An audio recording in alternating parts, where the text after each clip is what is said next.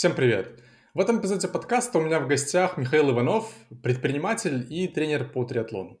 Михаил помогает атлетам-любителям достигать своих целей в триатлоне, выполнять половинки Ironman, полные Ironman.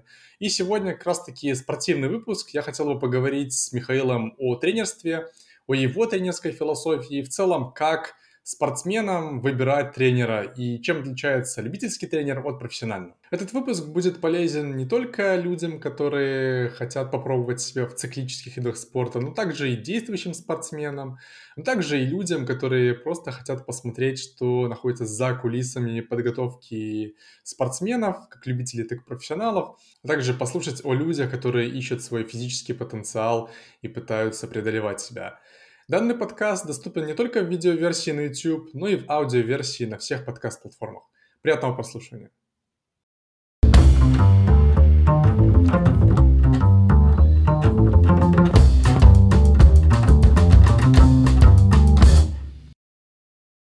Михаил, в первую очередь большое спасибо, что согласились пообщаться в подкасте. И я бы сегодня с вами хотел обсудить тему тренерства.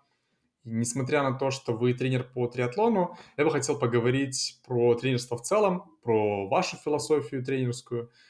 И я, наверное, слушателям расскажу про ваш э, такой длинный и интересный путь э, в триатлон и в тренерство в целом.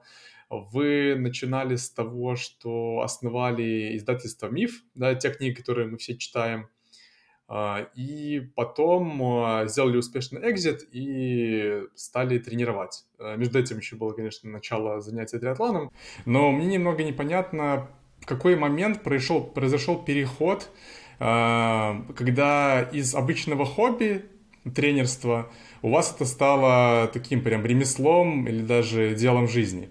Потому что, как я понимаю, в вашем случае у вас были альтернативы. Можно было это время инвестировать в создание бизнесов, можно было уделять больше времени семье. Вот почему э, решили тренерским ремеслом заняться? Э, я продал бизнес издательства, свою долю в издательстве Манова Фербер в 2014 году. И мы с супругой переехали, с детьми переехали в Колорадо, в том числе не случайно мы выбрали это место, поскольку Колорадо и Болдер в частности это такая мека для тех людей, которые занимаются спортом, связанным с выносливостью. Концентрация атлетов, тренеров, компаний, которые производят оборудование, а, здесь одна из самых высоких в мире. А, соответственно, у меня стало больше времени, я стал больше сам тренироваться, больше разбираться. Я Помимо этого, я создал издательство Smart Trading, в том числе, то есть до сих пор, которое существует и работает. Mm-hmm. Но я сделал фокус на тренерскую карьеру, потому что мне было очень интересно. У меня был опыт работы с семью, с восьмью разными тренерами. И, э, соответственно, я искал ответы на те вопросы, которые у меня возникали как у атлета. И я сделал ряд шагов для того, чтобы сформировать ту, то, ту, тот набор знаний, который у меня есть, а, нет ни одного университета в мире, который бы учил на тренера по, триатлон, по, по триатлону. Да. И вы должны собрать знания не только о том, почему что-то работает для вас, но почему что-то работает в целом, как работает физиология. Соответственно, я пошел учиться. Сначала я пошел учиться в Американскую Федерацию триатлона. У них есть программы для обучения тренеров. Туда было довольно сложно попасть. Я попал, отучился, сдал экзамены. Потом я учился около года, наверное, у Брэда Саттона, у него есть такая программа для тренеров, uh-huh. когда у тебя есть теоретическая часть, и у тебя есть практическая часть, когда ты приезжаешь к нему на сборы. Я ездил к нему в Сент-Мориц, в, на Кипр, а, и он обучает своих атлетов, и ты как то, что называется shadow, как в медицинской практике ходишь за ним, и он тебе говорит, почему он дал, не знаю, сет 10 по 200, а не 20 по 100. Почему в лопатках с колобашкой, а почему там э, без колобашки. Соответственно, я учился у него, и я довольно много, я продолжаю учиться. Э, в Болдере проходит каждый год конференция по endurance спорту. И ну, я продолжаю накапливать свои знания в этой области. Соответственно, мне было интересно самому разобраться. И как издатель Манн, Иванов и Фербер я сделал, потому что мне не хватало на рынке нонфикшена книг хороших на русском языке, uh-huh. так и Smart Reading я сделал, потому что мне не хватало саммари на книги на нонфикшн. Так и тренерская работа мне казалось, что недостаточно а, есть хороших тренеров по триатлону именно для любителей, потому что профессионалы это абсолютно разная другая категория. Угу. Ну, в целом же любители с достаточно разными запросами приходят, да? Мы вот э, в своем подкасте я общался с гостями, которые так или иначе связаны с преодолением себя. Да, кто-то альпинист, кто-то фридайвер. Вот, и в целом э, все они тренируют и говорят о том, что э, любители с разными... У любителей разные причины для того, чтобы вдруг пойти э, искать свой физический потенциал, да, в каком-то случае это бывшие спортсмены, которые хотят дореализоваться, а в каком-то случае это люди, а, которые хотят э, пощупать свой физический потенциал, если раньше на это просто не было времени, да, они там занимались семьей, они занимались карьерой, чем-то еще. Есть люди, которые просто хотят свой потенциал узнать и лучше себя узнать. Кто-то идет ради хобби, нового хобби, ради общения с другими людьми, потому что, скорее всего, у большинства таких видов спорта есть большое комьюнити, да, ну и путешествия, да. Вот для вас, как для тренера, имеет ли это большое значение, а, почему люди приходят э, в этот спорт? И если да, то каким образом это влияет на принятие решения о работе с атлетом? Очень многие клиенты, с которыми я работаю, они похожи на меня. То есть это люди 35, 40, 45, 50 лет, которые состоялись уже в своем бизнесе. Mm-hmm. Но если в своем бизнесе ты можешь купить машину получше, дом получше, поехать на курорт получше, ты не можешь купить без работы финиш в Ironman. И для многих людей это возможность достижения той цели, которую нельзя купить. Ее можно только достичь. И э, в этом, ну, как раз моя была моя работа как тренера помочь им с точки зрения, с одной стороны, мотивации, а с другой стороны, э, ну, техники. То есть, что нужно делать для того, чтобы прийти из точки А, когда они пришли, не знаю, 20 лет назад катались на велосипеде в детстве и хотят сделать Ironman. Uh-huh. А, и поэтому очень часто но мне кажется, что у тренера есть конкурентные ему атлеты. Вот те атлеты, которые, ну, условно, хотят отобраться на кону, а, это у них ну, определенный тип тренер должен быть. Те атлеты, которые хотят сделать свой первый Ironman, тоже другой тип тренера. Они отличаются. И, в принципе, я сторонник того, что регулярно менять тренеров. Потому что у тренера есть ну, один подход, который работает для его учеников, и вот э, он его эксплуатирует. Очень редкие тренеры бывают адаптивные. Брэд Саттон, как, знаете, как в советской школе, когда к нему приходят уже сильные спортсмены. И он бросает как-то яйца об стену. Из 20 яиц одно яйцо сохранилось, не разбилось, и из него получилась звезда. А 19, про которых мы не знаем, они ушли. Они ушли, могли уйти с травмами.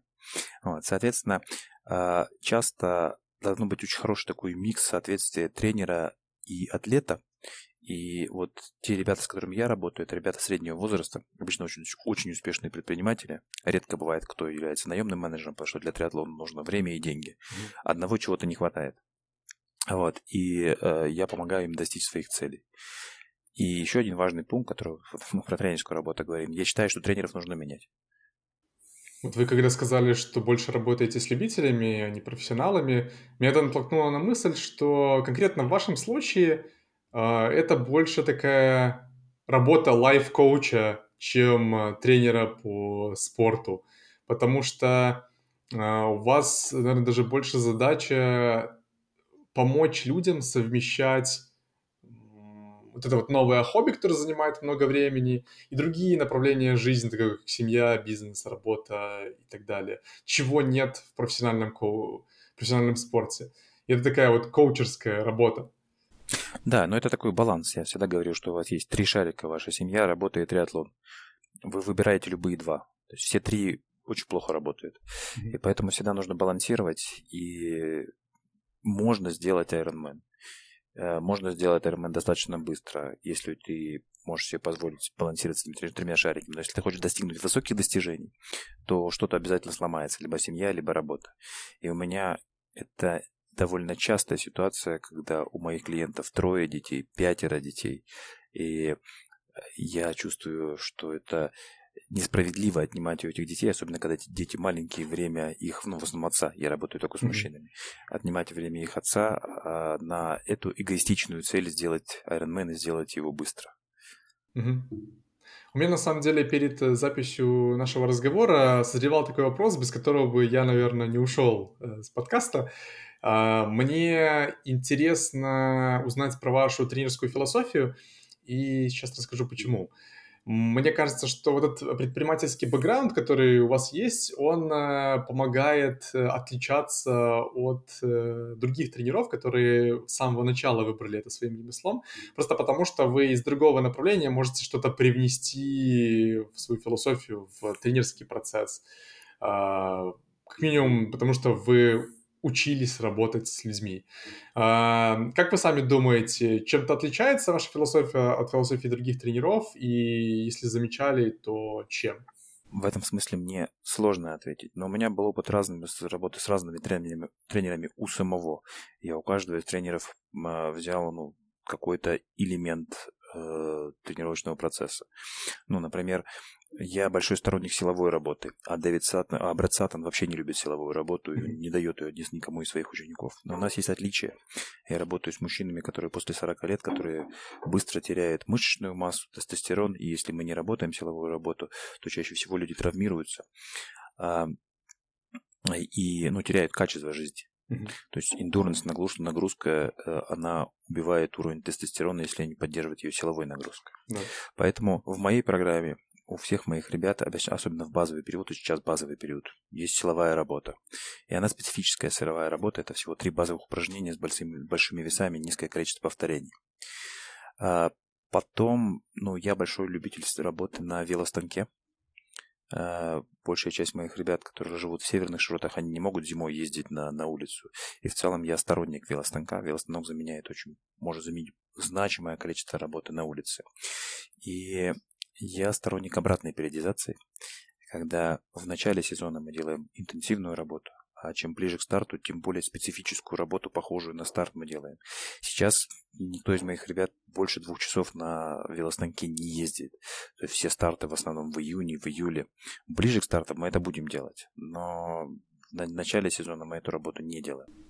Да. А если попытаться это все свести к более универсальным принципам, которые подходят не только для триатлона, но и для других видов спорта. Вы сказали про... э, Первое — это силовая, силовая работа, второе — это станок. Велостанок, да. э, Но его, наверное, можно заменить э, что-то более универсальное, вроде использования девайсов и тренажеров, которые помогают разнообразить тренировочный процесс, так? Не совсем. Велостанок это одно из самых лучших изобретений в велоспорте. То есть она позволяет вам делать очень специфическую тип нагрузки в то время, которое вы не можете выезжать на улицу. И даже mm-hmm. часто бывает на улицу, когда вы можете выезжать. Я все равно рекомендую велостанок, потому что бывают такие интервалы, не знаю, VO2 Max интервалы, когда когда вы заканчиваете интервал, ваше единственное желание, чтобы он скорее закончился. А если вы делаете это на улице, вы можете попасть в аварию. Ваш, не дай бог, может кто-то сбить. То есть есть еще вопрос безопасности. Я бы даже сказал эффективности. То есть если мы к вопросу эффективности, если мы говорим про ребят, у которых там трое-пятеро детей, у них очень немного времени тренировок. Mm-hmm. То есть если мы говорим там про полный Ironman, то, не знаю, там до 14-15 часов в неделю мы доходим. Если мы говорим про, про полу Ironman, там 10 часов в неделю. Э, с фокусом на выходные. Вот. И э, здесь мы редко делаем в течение недели больше, больше полутора часов тренировку. Mm-hmm. То есть очень важен тайм-менеджмент в жизни у этих людей. Потому что если мы говорим про профессиональных спортсменов, их, это их работа. Их работа тренироваться, есть, спать. Тренироваться, есть, спать. У других людей есть работа, связанная с основной работой, с детьми, с семьей. И если в это не вкладывать, то ну, семья разрушится.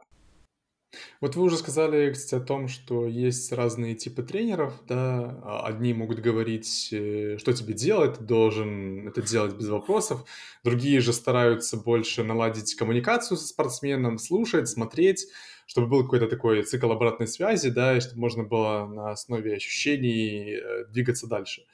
Вот, э, возможно, у вас, как у тренера, есть какие-то критерии либо подсказки, как начинающим атлетам а, подобрать себе тренера? На что, на что обращать внимание?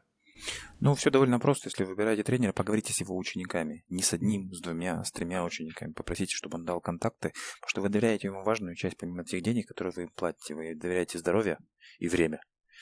Там дороже этого мало мало, мало, мало, мало чего есть. Поэтому самое главное поговорите с учениками, и э, ученики там, ну, скажут плюсы и минусы этого тренера, потом выберите, сделайте несколько циклов, поймите, это ваш человек или не ваш человек.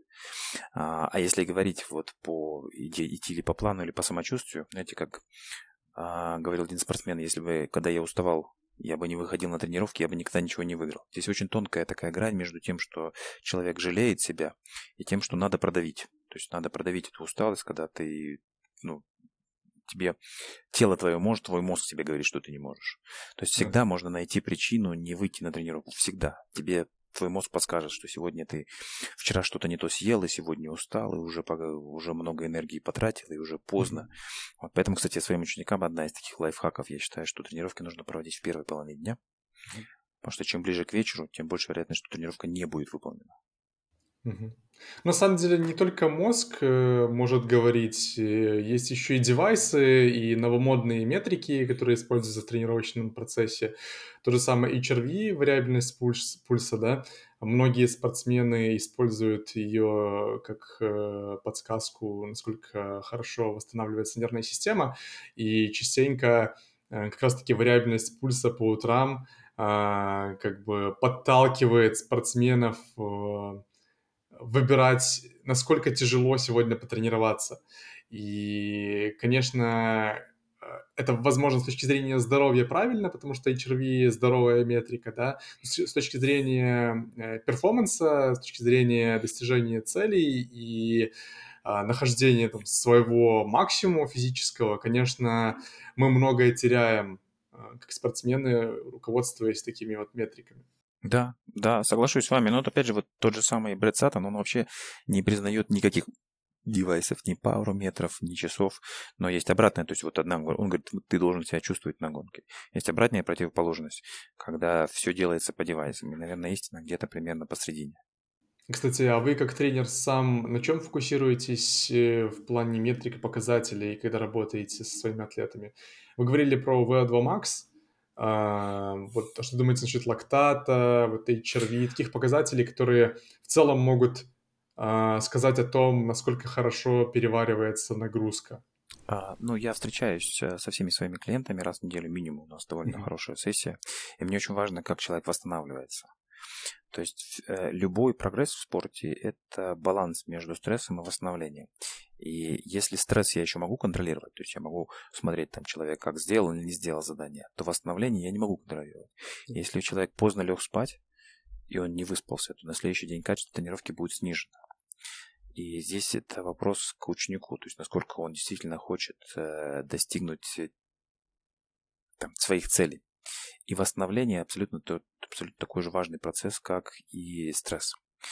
И в восстановлении ничего не заменяет сон. То есть, если вы не можете себе позволить спать 8 часов в день, то там триатлон это спорт не для вас.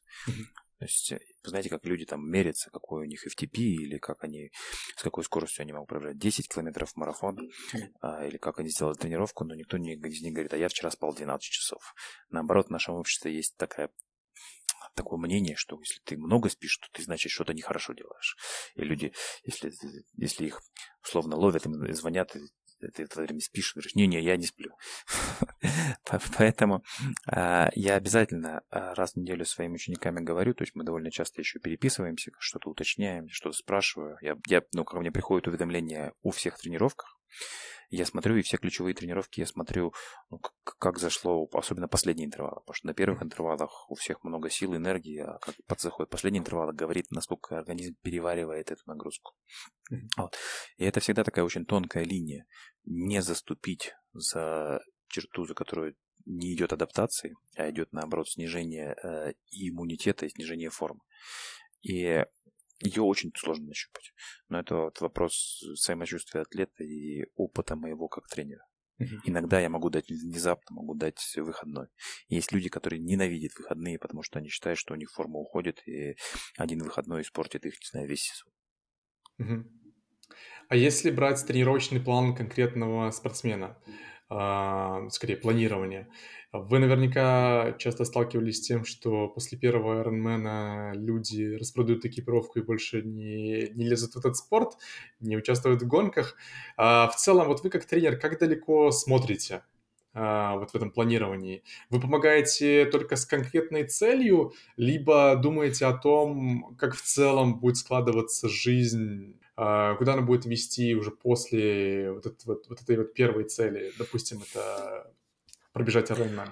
Ну, если мы говорим про планирование, когда, когда приходит ко мне спортсмен, мы обязательно смотрим на сезон, какие у него ключевые старты, к чему он готовится, потому что специфическая нагрузка должна быть. Условная а, кона, она достаточно плоская и ветреная, а ница, она горная, с технически сложными спусками. И даже оборудование должно быть разное. Ну и, в принципе, нагрузка, подготовка разная. И мы пытаемся, ну и даты разные, мы пытаемся выйти к пику Э, на пике э, формы к ключевым стартам сезона. Их обычно два. Один-два старта, больше нет ключевых стартов сезона. А, соответственно, э, мы идем обратным счетом, сколько у нас циклов есть. Мы обычно работаем цикл там 3 плюс 1. Три недели нагрузочных, одна восстановительная.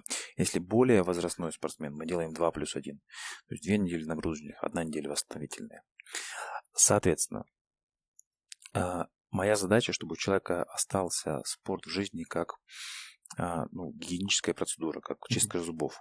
То есть не то, чтобы он сделал первый Ironman, и он бы ушел. И практически со всеми своими учениками, несмотря на то, что мы перестаем работать, они у них, они там сделали большую цель, мы продолжаем отношения, и единицы тех людей, которые после этого перестают заниматься, потому что они видят значимый вклад в качество своей жизни от спорта. То есть это не то время, которое ты проводишь бесцельно просматривая Netflix, а то время, которое ты проводишь тем, что твоя жизнь увеличивается как в длину, так и в а, ширину с точки зрения ну, насыщенности жизни, когда занимаешься mm-hmm. спортом. А если ваши подопечные долго не видят результата, которого они хотели в самом начале? Такое тоже возможно. Обычно это возникает, происходит, если ко мне пришел уже человек очень высокого уровня. Если вы знаете, там, не знаю, с пловцы для того, чтобы одну десятую секунды, не знаю, на 50 метрах проплыть быстрее, плавают несколько лет. И чем выше уровень спортсмена, тем сложнее развить его форму. Это первый такой довольно жесткий закон. Соответственно, с спортсменами высокого уровня требуется больше усилий для того, чтобы они вышли на новый уровень. Первое со спортсменами, которые начинают, результат всегда есть. Нет, нет, если человек выходит на тренировку, результат есть всегда. А, соответственно, ну, мы опять в начале сезона мы смотрим, ну, реально оцениваем, какой, не знаю, сейчас у нас FTP, и сколько мы можем FTP на килограмм получить ну, к концу сезона или к ключевому старту. Uh-huh. Для этого мы двигаем два показателя. Мы двигаем FTP и мы двигаем вес вниз. Вот. И, наверное, за, ну, например, даже так, что в плавании сложнее получить результат, даже у любителя сложнее получить результат, а велосипед и бег – это практически прямая зависимость от количества часов, которые человек может инвестировать в а, ну, в тренировочный процесс. Mm-hmm. Там она не, она не линейная, то есть там нельзя сказать, что если ты будешь тренироваться не 20 часов, а 22 часа, то у тебя прогресс будет на 10% больше. То есть каждый следующий процент формы, он выгрызается сложнее. Вот. Но такое бывает, если мы не, мы можем там долгое время топтаться на платах. Но чаще всего это происходит потому, что э, ребята, с которыми я работаю, по какой-то причине не могут делать тренировки у них командировки, не дай бог болезнь, не дай бог болезнь близких, такое тоже случается, и это отбрасывает нас назад. Но есть еще тоже важное правило, что если ты уже один раз набрал на форму, ну, например, ты бежишь полумарафон по 4 минуты на километр, для простоты возьмем. Mm-hmm. Если ты после этого там два года ничего не делал, то восстановить форму, вернуться к 4 минутам на километр проще, чем начать бежать по 3,40 минут на километр. То есть, если ты когда-то уже достигал этой формы, если когда-то ваши дети ходили в спортивные школы, плавали, либо знаю, бегали, если они через 20 лет вернутся к этому, будет легче, если они этого никогда не делают. Поэтому мои дети, они оба, у меня двое детей, они оба хорошо плавают, хорошо ездят на велосипеде. Вот, и я думаю, что это, ну, прилично ездить на лыжах, я думаю, что это останется у них на всю жизнь, если они когда-то захотят заниматься этим более серьезно, у них будет серьезная база. Ну, это, скорее всего, мышечная память, да? Мышечная память, да, очень хорошо, особенно в технических видах спорта. Uh-huh. Ну, вот в плавании, например. Если вы в детстве не плавали, если вы начали плавать 40 лет, вам будет очень тяжело научиться плавать. Ну, то есть вы будете плавать, но не быстро. Да, все-таки вот э, про людей, которые заканчиваются спортом, а у вас есть какая-нибудь э, э, стратегия, как можно вот таких вот спортсменов, возможно, у вас даже есть опыт, вернуть в строй? Ну, это такая внутренняя мотивация. Я помню, там Александр Попов говорил, что я в бассейн сейчас не захожу, я так по бортику хожу. Он настолько переплавал, не знаю, сколько он, 30 тысяч километров проплыл, что у него нет желания залезать в воду. Но, с другой стороны, есть какой-нибудь Александр Винокуров, который был олимпийским чемпионом в велоспорте, а после этого он вернулся, и он очень прилично выступает в триатлоне. То есть должна быть внутренняя мотивация. Без внутренней мотивации человека ты не заставишь ничего делать. Угу. А, мы уже затрагивали тему девайсов, и вы говорили о том, что учились у тренера, который большого внимания им не уделяет. Но в целом триатлон такой сложный, комплексный вид спорта, и вопрос девайсов там стоит наиболее актуально. Я хотел бы, наверное, поговорить э, о том, какие девайсы а, действительно нужны для того, чтобы показывать максимальные результаты. Сейчас э, очень много различных девайсов. Можно замерять пульс, можно замерять мощность, глюкозу, лактат. Но что из этого действительно нужно? Ну, опять, если мы говорим про триатлон, например, мне очень нравится девайс э, очки плавательные, в которых в режиме реального времени показывают вашу скорость, интервалы. Это как вот в автомобиле head-over display есть. Uh-huh. Так вот очки, которые мне очень нравятся. Ты можешь внутри в эти очки загрузить свою тренировку, чтобы она не была у тебя на листочке, на, э, на размокшем, на, на бортике. И Это делать работу. Да, потом она у тебя синхронизируется с, там, с Training Peaks, с Garmin, с любым девайсом. А, это с точки зрения плавания есть такие современные девайсы, которые мне очень нравятся. Но с точки зрения велосипеда из девайсов мне очень нравится Powermeter. Powermeter это объективная вещь. Едешь ты против ветра, по ветру, едешь ты по, не знаю, в гору, ты показываешь ту или иную мощность, которая очень объективна. А более универсальные девайсы не только для триатлона, вот которые показывают, насколько а, хорошо организм переваривает нагрузку, допустим. Я не могу подсказать. То есть я не, у меня нет большого опыта использования, но самое главное в восстановлении это сон. Ни еда, ни массаж, ни сауна, ничего не заменит сон. Это к вопросу, то есть есть ну, некоторые рекомендации по сну. Например, я сам ложусь в 10 часов вечера спать и ложусь, встаю в 5.55. И я своим атлетам рекомендую рано ложиться, рано вставать. То есть гормональное восстановление идет лучше до полуночи. То есть 2 часа, которые вы условно потеряли, если вы ляжете в 12 часов, а проснетесь в 8 часов, они более ценные а, с точки зрения восстановления. Вот, поэтому все, что касается качества сна, полное затемнение, а, отключение от э, телефонных экранов за какое-то время до сна. Это то, что делает ваш быстрее на дорожке или в бассейне. Не, это не очевидно, но это реально то, что работает. Угу. Вот вы уже сказали про сон, да, вот я хотел бы, наверное, такие советы составить для спортсменов, а, на что стоит фокусироваться во время восстановления. Вы сказали про сон, что еще? Ну, сон, питание. То есть питание здесь еще есть питание до тренировки, питание во время тренировки, питание после тренировки. Вот три элемента питания. Опять тоже зависит от того, какой тип тренировки вы делаете. Mm-hmm. Но в целом там я рекомендую своим ребятам углеводы есть в первой половине дня, а белки во второй половине дня. В современной диете человека в основном преобладают углеводы. И углеводами вы не, нас, не насыщаетесь. И часто бывает так, что, знаете, какое первое правило потери веса – это рано ложиться спать. Потому что если вы поужинали в 7 часов вечера, а в 10 часов вечера вы не легли спать, то уже в 10.30 вам уже хочется что-то переключ, перекусить, и вы начинаете перекусывать углеводы, которые потом у вас, если вы не двигаетесь, ложитесь спать, откладываются в жиры. Соответственно, сон это такой элемент э, диеты, я бы сказал так. А что думаете по поводу растяжки, бани, массажа? Um, я не большой сторонник ни растяжки, ни бани, ни массажа, потому что, например, в, в беге, то есть, например, для, если вы только занимаетесь плаванием, вам нужна растяжка. Если вы занимаетесь только бегом, то растяжка может привести к травмам, если вы ее неправильно делаете. Mm-hmm. На велосипед растяжка вообще никак не влияет. Если только растяжка связана с аэропозицией, если вы едете в, а, на time trial велосипеде. Но в целом для общего, то, что называется, well-being, а, растяжка и йога, я бы так сказал так, где вы, где работает все тело, а не просто, если вы хотите сесть, сесть на шпагат. Это хороший инструмент балансирования всего тела.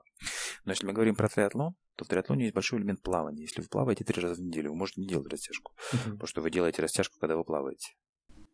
Ну, подводя наш разговор к заключению, я хотел бы вас, как у тренера, узнать, как в целом достижение целей в триатлоне э, и в спорте в целом влияет на остальную жизнь человека.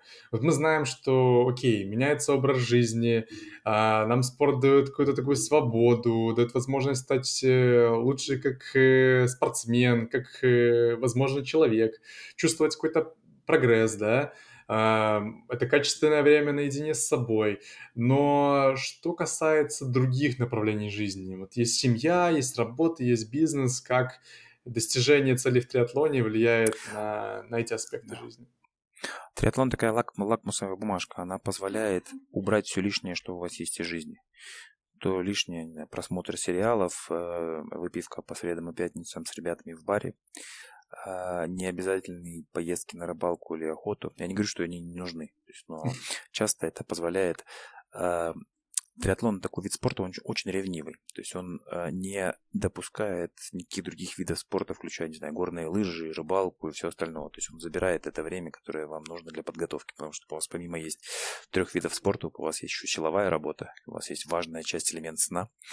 И часто те ребята, которые начинают заниматься триатлоном, они убирают из своей жизни, в том числе рабочей жизни и личной жизни, то, что не является то, что называется essential, и позволяет фокусироваться на то, что называется first things first. Вот, поэтому, в отличие, например, от футбола или баскетбола, я там в университете играл в баскетбол, потом на работе там два раза в неделю ходил в баскетбол играл. Это вообще никак не влияло на мою жизнь. Mm-hmm. Кроме того, что я плохо засыпал, потому что приходил полдвенадцатого домой с большим количеством адреналина в крови. А если мы говорим про триатлон, триатлон это как элемент, важный элемент стиль жизни вашей.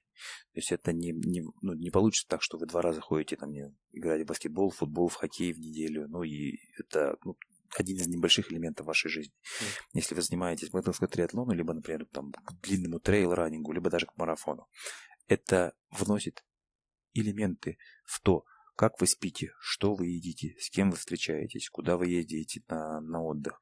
Это важный такой катализатор многих жизненных процессов. Ну да, ну, это такая полезная ежедневная активность, и ее даже можно рассматривать э, с разных сторон, например, как способ разбавить гликемическую нагрузку, что, кстати, может э, повлиять на другие аспекты жизни, такие как работа, и бизнес, да, э, банальный отдых от большого количества информации, там, бег может снижать стресс, э, спасать от выгорания. Но это в целом такое полезное, полезное время наедине с собой, где ты можешь порефлексировать, если это нужно. Но мы тут э, разделяли с вами любительский спорт и профессиональный. Да, вот хотелось бы немного по профессиональной поговорить.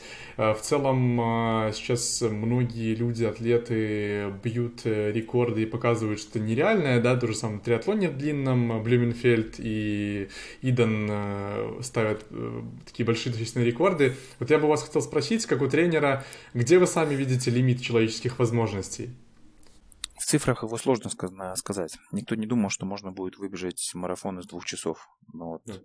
Кипчоги выбежал из двух часов. Я уверен, что через несколько лет выбегут еще два, два, несколько человек, которые выбегут из двух часов. И в том числе на официальных соревнованиях, не в искусственной среде. Угу. А, как вы знаете, наверное, эту историю, что когда милю пробежали за 4 минуты, то через какое-то время пробежало много людей. Много, да, да. да. то есть это был барьер ну, в голове у человека. Угу. Хотя физические барьеры, конечно, тоже существуют.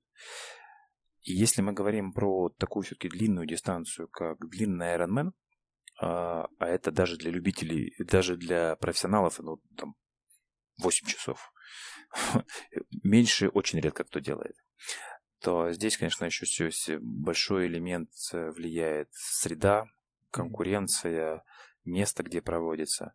Но в целом, я думаю, что мы еще далеко не достигли тех лимитов, которые ну, наше, наше как бы, человеческое тело способно э, сделать, способно достичь. Я думаю, что динамика будет по двум часам марафонского бега будет очень похожа на динамику по четырем минутам э, на милю. Да. То есть через какое-то время, то есть если вы посмотрите, я думаю, что сейчас, ну, есть, я могу ошибаться, но примерно, наверное, 70 человек, которые выбежали из мили из 4 минут. А, я думаю, что постепенно, вот сколько своего времени прошло, 50 ну, лет, для, для процента, скажем, я не помню точно да, дату. Я думаю, что через 50 лет будет еще 70 человек, которые выбегут марафон из двух часов. У нас, э, Михаил, сегодня было с вами мало времени, но мы так э, прошлись комплексно по по тренерской работе, по философии тренера, особенности в триатлоне. Я хочу вам сказать спасибо за то, что согласились пообщаться в моем подкасте. Я оставлю ссылки на, ваш, на вас и ваши проекты в описании, чтобы люди, если захотят, могли углубиться в триатлоне, потому что у вас много интересных э, даже тренировочных планов на сайте по подготовке к триатлону, к половинке Ironman, к полному Ironman. Так что, если люди захотят чуть больше углубиться, либо после нашего разговора захотят э, поучаствовать в каком-нибудь соревновании, то они могут легко с вами связаться, либо э, использовать ваш тренировочный план для того, чтобы достигать своих целей в спорте. Спасибо большое. Спасибо вам, Алексей. Будем на связи. Счастливо.